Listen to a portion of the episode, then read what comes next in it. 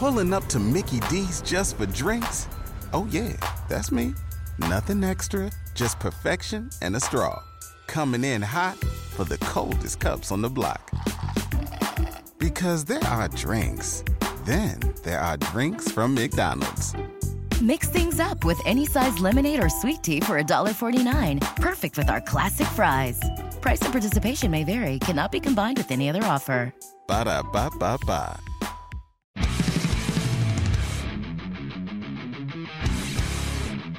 Buenas, ¿cómo andan? Bienvenidos a un nuevo podcast de Headbangers. Mi nombre es Hugo García. Llegó el viernes, una nueva semana, al menos laboral, que se termina y acá estamos otra vez con un podcast colaborativo. Esta es la segunda parte de nuestro repaso del primer semestre de 2018, así que si no lo hiciste aún, si llegaste de casualidad a este podcast, te recomiendo que escuches la primera parte, la publicamos la semana pasada y te vas a poner un poquito más en clima. Esta vez no solo tendremos lo que son las selecciones del staff de Headbangers, sino que también estará el voto de ustedes, de nuestros lectores y de nuestros oyentes que estuvieron votando a través de headbangers.com.ar. Fueron casi 800 votos y bueno, creo que eso explica por qué en este tipo de votaciones solemos hacer eh, más un formato multiple choice, digamos, o donde nosotros ya damos opciones en vez de dejarles un casillero para que pongan lo que se les ocurra, porque si hay que ponerse a votar cada uno de los votos, bueno, se hace largo, vamos a tener que pedir un subsidio al gobierno para reclutar eh, recolectores de, de, votos. Pero bueno, como les decía, casi 800 votos. Este, de todas formas, había un casillero para que si querían agregar algo, lo podían hacer. Y de hecho muchos los hicieron, de, de, después vamos a leer algunos de esos. Así que bueno, nada, agradecerle a, los, a todos los que votaron. Y hablando de agradecer, también quería decirles gracias a los que viven fuera de Argentina y colaboran con la causa Headbangers, como me gusta decirle, para escuchar estos podcasts en su formato completo, en el formato full. Creo que lo dije varias veces, pero con el tema del gasto de envío, sobre todo el envío fuera de Argentina, que es carísimo, mandar la revista a otros países se hace la verdad que bastante cuesta arriba. Por eso y por una cuestión de respeto a los que compran la revista mes a mes, los, a la gente que vive afuera, lo que eh, hicimos fue co cobrar un mínimo, son dos dólares, que es un chiste, digo, para el que vive afuera. Y le damos acceso a las versiones completas de estos podcasts que se hacen durante todo el mes, de, digamos, mientras la revista está en la calle. Así que gracias a los españoles que, que, se enganchan con esta propuesta, a los peruanos, especialmente a Álvaro que hace bastante que nos apoya, a gente de México, un montón de argentinos que están desperdigados por el mundo. De, la mayoría en general son de España o de alguna parte de Centroamérica o de Estados Unidos, pero también hay gente en lugares como Inglaterra, por ejemplo, que quieren escucharnos, así que les agradecemos. Hasta tenemos un oyente brasilero que, pobre, no sé cómo hará para entender, pero bueno, gracias a él también. Así que si vivís fuera de Argentina y quieres hacer como toda esta gente a la que le estoy agradeciendo, me mandas un mail a headbangers.gmail.com ¿sí? y te paso el link de PayPal para que puedas hacer el pago y tener acceso a las versiones completas de estos podcasts. Y por supuesto, obviamente está más que decirlo, el agradecimiento a los que compran la revista mes a mes, lo cual me lleva a repetir, lo dije la semana pasada, pero por las dudas, que la próxima Headbangers, o sea que será la 121, va a salir directamente en agosto. Nosotros veníamos saliendo a mitad de cada mes, o sea que ahora a mediados de julio tendría que haber un nuevo número. Va a haber un retraso, va a salir directamente los primeros días de agosto. Ahora sí, momento de empezar con el plato fuerte de este podcast y lo vamos a hacer con las elecciones de Fernando Bulden, más conocido como el zar de Zárate, y estos son los discos que más le gustaron en el primer semestre de 2018. Estos son mis tres discos elegidos hasta ahora. Hay dos que se parecen mucho y uno que está como un poquito aparte, pero les paso a detallar sin más preámbulos. El primero es nada más y nada menos que el último de Earthless que se llama Black Heaven. Eh, Earthless eh, es, es, una banda muy este, conocida eh, particularmente por, por hacer eh, temas fundamentalmente instrumentales, zapadas, larguísimas, pesadas, densas, muy sinuosas por momentos. Y en este disco se salen un poco de ese corset y el guitarrista, que es el guitarrista de Nebula, que se llama Isaiah Mitchell, decide cantar en cuatro de los seis temas del disco, lo cual es un montón. Es casi un disco totalmente cantado para Earthless, lo cual es eh, una, un, algo muy arriesgado para ellos. Y también se arriesgan mucho eh, para el formato canción, hacen temas más centradores, riffs más amables, es un disco más... Eh, este, más masticable de escuchar. No por eso es más comercial, ni más eh, vendido o popero o lo que sea, no, nada que ver.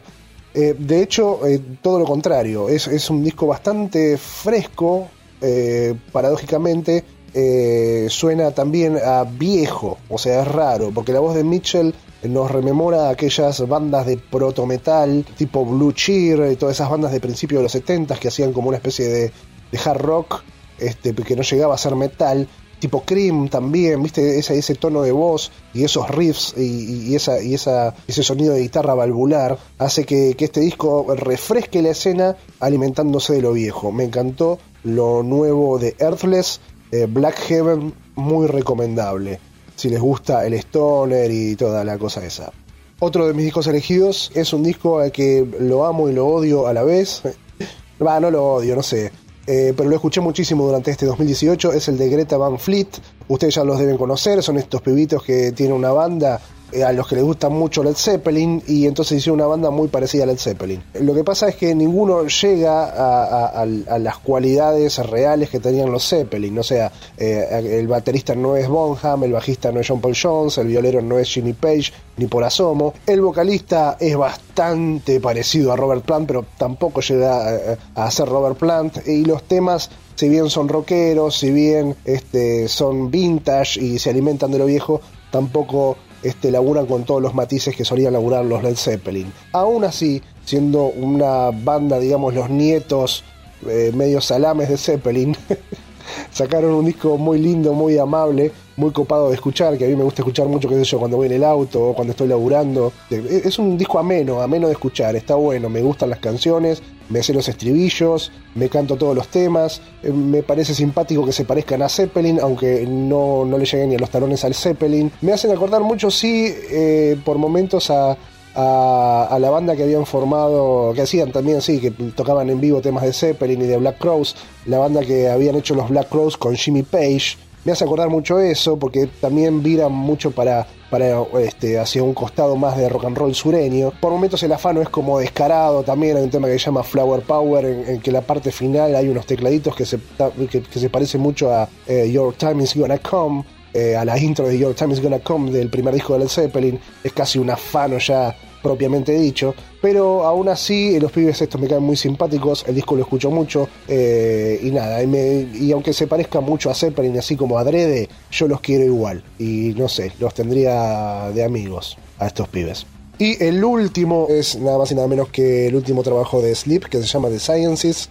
Es un disco que oscila este, entre la época más experimental de Sleep y la época más, digamos, canción tradicional, entre comillas, más Doom clásica de Sleep. Estoy hablando de, eh, por un lado, Dope Smoker, un disco del 2003, el disco anterior eh, a The Sciences, un disco que salió hace 15 años, que es como el colmo del Doom, que es un solo tema eh, con un riff envolvente que te quema la cabeza arrastrado durante una hora, un disco, o sea, nadie arriesgó tanto en la historia del Doom y el Stoner como Sleep and No Smoker. Y por otro lado estaba Holy Mountain, aquel disco de 1994, el disco en donde ellos este, se daban a conocer como una de las grandes promesas del Doom y el Stoner internacional.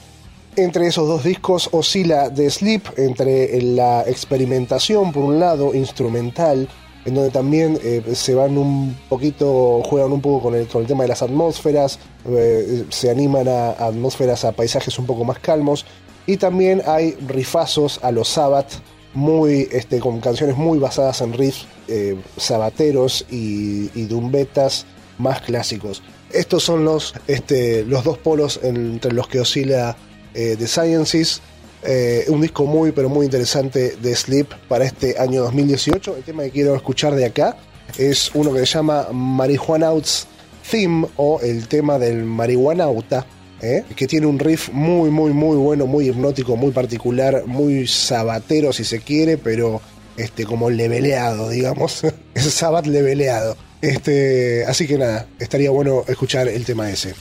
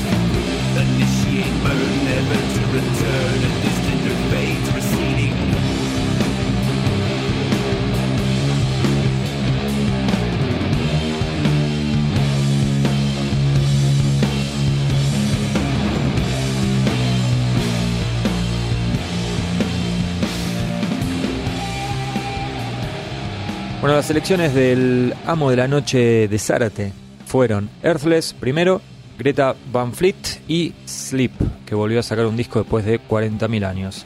Así que de la zona norte de Buenos Aires, de la ribera del río Paraná, nos vamos sin escalas a los pies de la cordillera, donde está en la ciudad, una hermosa ciudad como es Santiago de Chile, Juan Pablo Andrusco, a ver qué elige. Hola gente, ¿cómo están? Bueno, soy Juan, el único no argentino de este podcast, así que bueno, desde ya les pido disculpas por el lenguaje extraño que están a punto de escuchar. Eh, bueno, como Chile no clasificó al Mundial, tuve bastante tiempo para confeccionar esta lista y debo reconocer que tuve serias dificultades para, para reducirla solo a tres, que fue el encargo del jefe. Este ha sido un año muy bueno en cuanto a nuevos lanzamientos, así que tuve que dejar fuera a muchos discos que hasta ahora me han gustado mucho y que muy probablemente vayan a formar parte de, mi top 10 al final del año.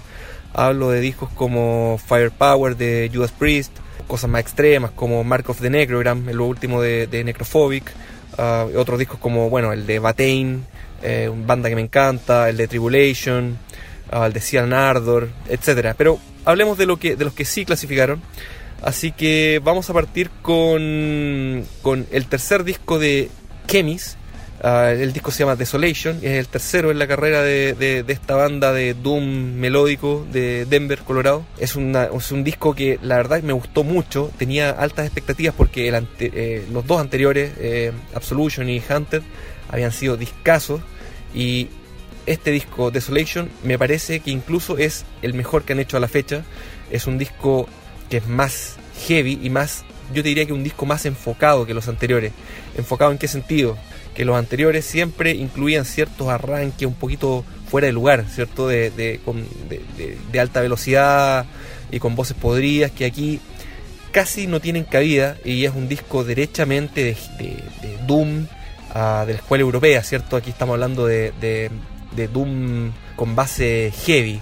No estamos hablando de, de, de Doomstoner, hippie, culto a la marihuana. Nada, aquí estamos hablando de heavy metal lento con pelotas de la escuela de, de Candlemas. Y a esta altura me parece que esto no hace más que consolidar todo lo que, lo, que ha logrado y toda la, promesa, ¿cierto? Que fue durante todos estos años Chemis, hoy se consolida y ya, tal como se habla de los cuatro grandes del, del trash, hoy me parece que podemos hablar de los cuatro grandes del, de la nueva escuela del Doom americano, ¿cierto? Que es obviamente Paul Better, Spirit Adrift, Crypt Sermon y los chicos de Chemis. Así que muy recomendable el disco, solo seis canciones sin desperdicio, muy recomendado, escúchenlo si les gusta el, estilo.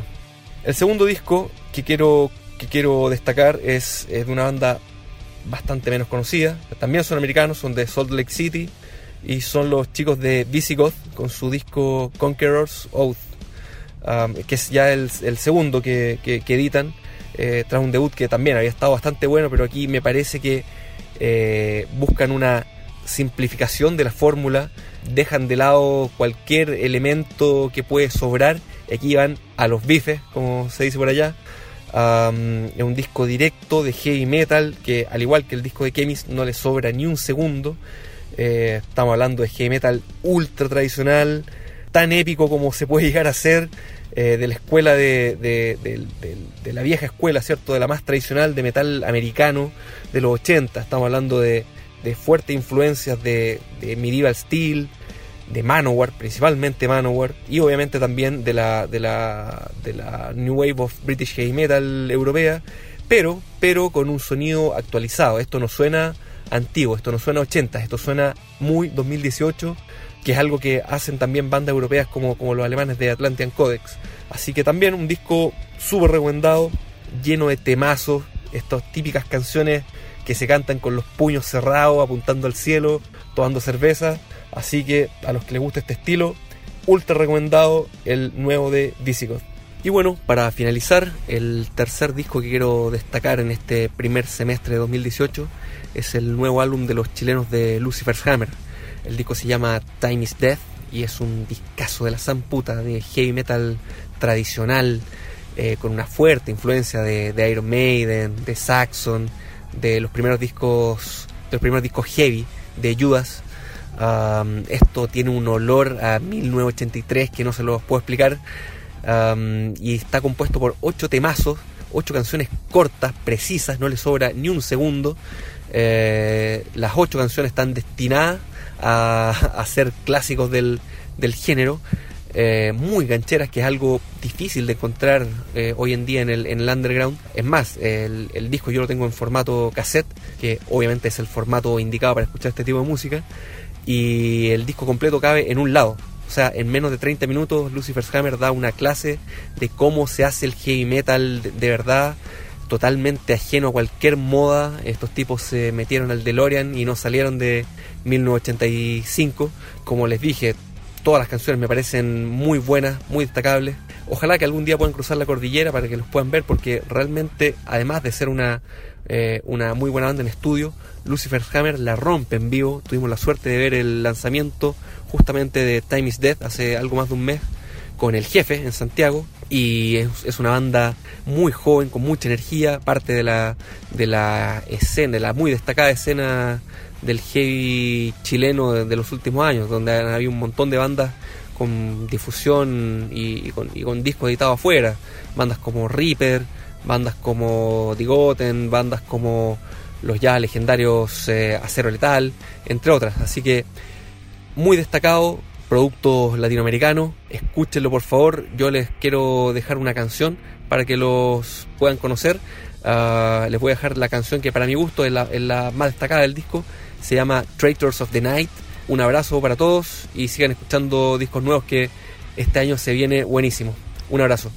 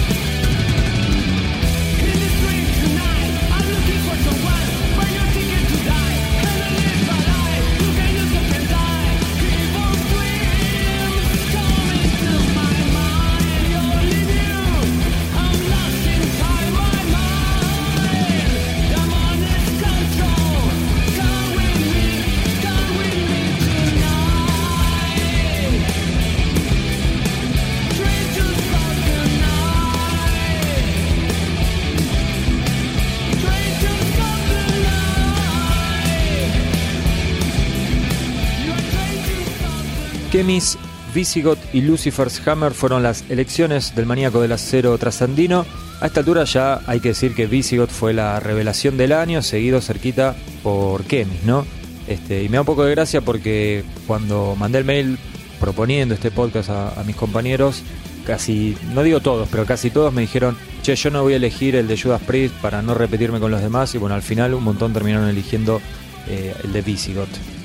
Ahora vamos a comenzar con a revelar el recuento de votos de lectores y de oyentes, pero llegó el momento de ponerse la gorra. Hasta acá llegó la versión liberada, ya saben, en exclusivo.headbangers.com.ar está la versión completa. Repito, compras la revista, ahí viene un código, lo ingresás y tenés acceso a los contenidos exclusivos para lectores. Si vivís fuera del país, manda un mail a headbangers.gmail.com y te paso el link de PayPal para que hagas el pago. Son 2 dólares y puedas tener acceso a la versión completa de este podcast y de todos los que hacemos durante el mes. Gracias por escuchar y chau.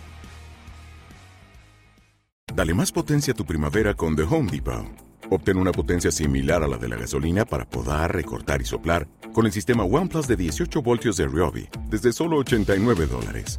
Potencia para podar un tercio de un acre con una carga. Potencia para recortar el césped que dura hasta dos horas.